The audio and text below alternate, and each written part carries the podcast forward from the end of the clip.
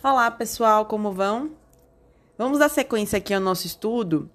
Eu preciso falar de vocês, com vocês, de mais uma súmula, na verdade, que é a súmula vinculante 56, que vai dizer o seguinte: a falta de estabelecimento penal adequado não autoriza a manutenção do condenado em regime prisional mais gravoso, devendo-se observar nessa hipótese os parâmetros fixados no RE, recurso extraordinário, 641-320, do Rio Grande do Sul.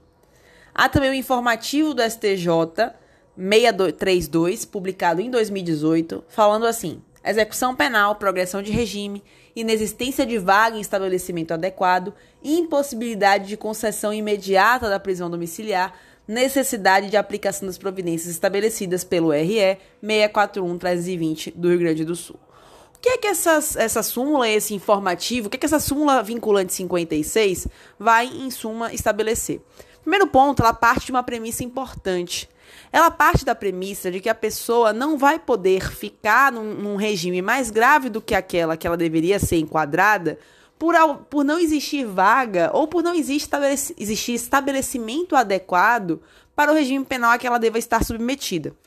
Em outras palavras, se eu estou num regime fechado e já tenho direito a progredir para o regime semiaberto, consigo essa progressão, eu não posso deixar de progredir porque, por exemplo, o regime semiaberto, o estabelecimento está lotado, não tem vaga. Ou porque naquela minha cidade não possui estabelecimento adequado para o semiaberto. Eu comentei com vocês que nós temos a situação no regime aberto, né? Que é o regime aberto deveria ser cumprido em casa de albergado, só que nós quase não temos é, casa de albergado no Brasil.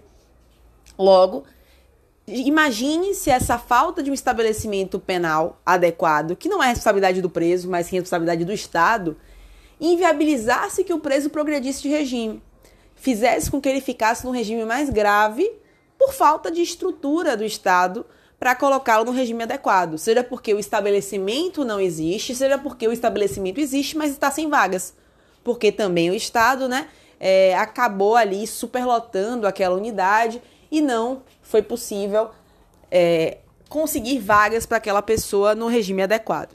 Isso, de acordo com a súmula vinculante 56 e também de acordo com esse informativo do STJ, não vai poder fazer com que a pessoa fique no regime mais grave por conta da ausência de um estabelecimento adequado ou de vaga no estabelecimento que ela deveria, em que ela deveria ser colocada. É, então, essa súmula vai partir dessa premissa. Só que ela vai dizer que nós temos que atentar a alguns parâmetros para verificar a situação em que vai ser levada, né? O que, que vai ser feito com essa pessoa presa. Inicialmente, a proposta dessa súmula, né, a súmula vinculante 56, foi proposta pela, é, pelo Defensor Público Geral Federal. A Defensoria Pública Geral Federal ela trazia uma redação diferente para essa súmula. A proposta era diferente. A proposta era a seguinte: o princípio constitucional da individualização da pena impõe, seja ela cumprida pelo condenado em regime mais benéfico, aberto ou domiciliar, se não existir vaga em estabelecimento adequado no local da execução. Ou seja, o que essa súmula dizia? Se eu tenho direito a progredir para o semiaberto, mas digamos a Lafayette Coutinho aqui em Salvador está lotada e de fato, é, em alguns momentos não tem vaga mesmo na Lafayette Coutinho. Então, digamos que eu tenho direito a progredir para o semiaberto, mas a Lafayette Coutinho aqui em Salvador está lotada. Qual seria a providência, de acordo com a proposta do, da defensoria? Seria colocar o indivíduo direto para o aberto ou colocá-lo em prisão domiciliar, que seriam as hipóteses mais benéficas a ele. Não, o que não poderia acontecer é ele ficar no fechado, aguardando a abertura de uma vaga no semiaberto. Ele teria que ir logo para um regime mais benéfico, ou aberto, ou para a prisão domiciliar, na ausência desse estabelecimento adequado ou de vaga no estabelecimento adequado. Essa era a proposta inicial. Não foi, percebam, a proposta que foi acolhida exatamente pela súmula vinculante 56.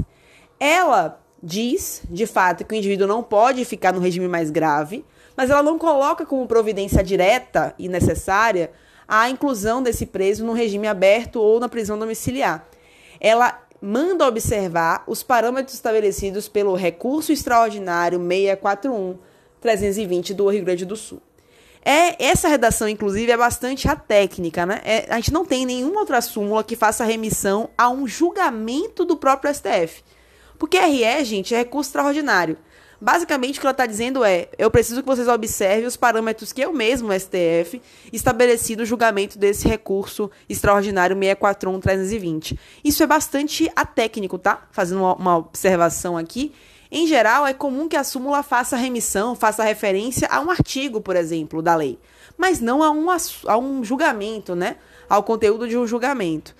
É, basicamente, como o julgamento era muito extenso, eles não copiaram o que foi decidido lá na súmula, eles mandaram basicamente você olhar lá o acórdão para verificar, visualizar o que foi decidido naquele, naquele julgamento. Mas eu vou antecipar para vocês o que foi decidido naquele julgamento. Aquele julgamento, é o recurso extraordinário 641-320, disse o seguinte: a falta de estabelecimento penal adequado não autoriza a manutenção do condenado em regime prisional mais gravoso. Até aí, já concordamos que é, foi comum esse entendimento em relação ao STJ, ao STF, todos eles entendem dessa forma. Mas o RE 641-320 colocou alternativas para serem utilizadas em ordem de preferência antes de se valer diretamente da prisão domiciliar.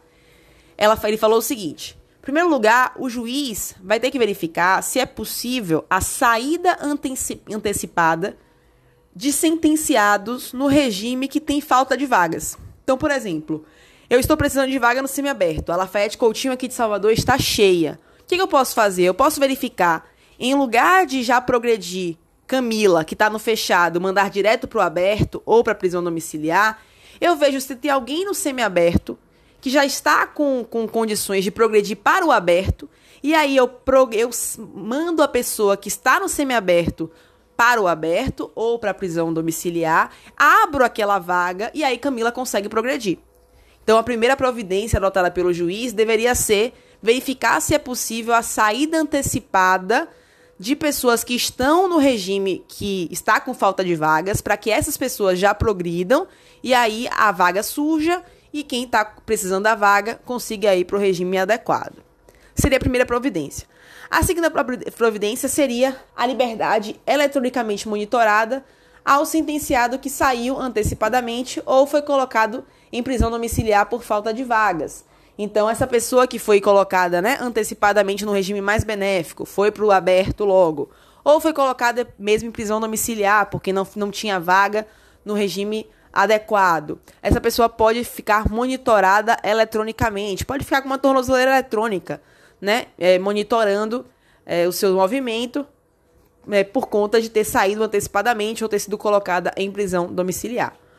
Terceira hipótese, terceira é, alternativa, o cumprimento de penas restritivas de direito e ou pena de estudo, né? É, ao sentenciado que progride para o aberto. Então, como não tem estabelecimento adequado na maioria dos lugares para regime aberto, Aqui em Salvador eu comentei com vocês que a gente tem uma casa de albergado, mas ela na prática não funciona para presos em regime aberto.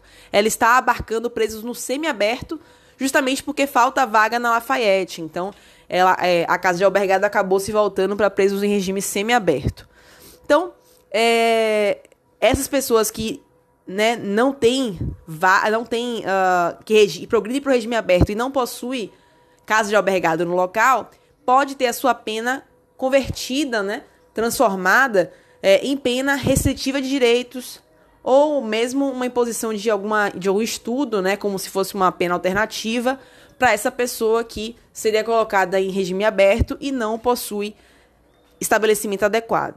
E aí, por último, como a última medida ou até que sejam estruturadas essas medidas alternativas propostas, pode ser deferida a prisão domiciliar daquele sentenciado. Então Camila desejava ir para o semiaberto, não tem vaga para o semiaberto. Enquanto o juiz verifica se tem condição de abrir vagas no semiaberto, progredindo pessoas do semiaberto logo para o aberto, por exemplo, né? Verificando se é possível abrir essas vagas, Camila, para não ficar aguardando um regime fechado mais gravoso, pode ser colocada em prisão domiciliar enquanto ela aguarda essa estruturação, para que ela não fique num regime mais gravoso do que aquele a que ela possui direito.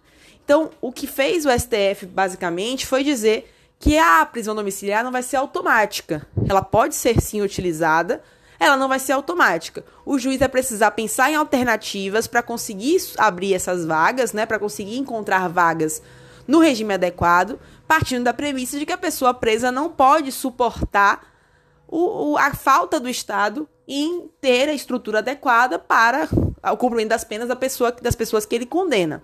Então, se o Estado condenou, precisa encontrar, né, dar estrutura para o cumprimento dessas penas e a pessoa presa não vai poder ficar no regime mais grave do que aquele a que foi determinada a sua sentença, nem um regime mais grave do que aquela que possui direito, já que ela já conseguiu é, cumprir os requisitos necessários para uma progressão.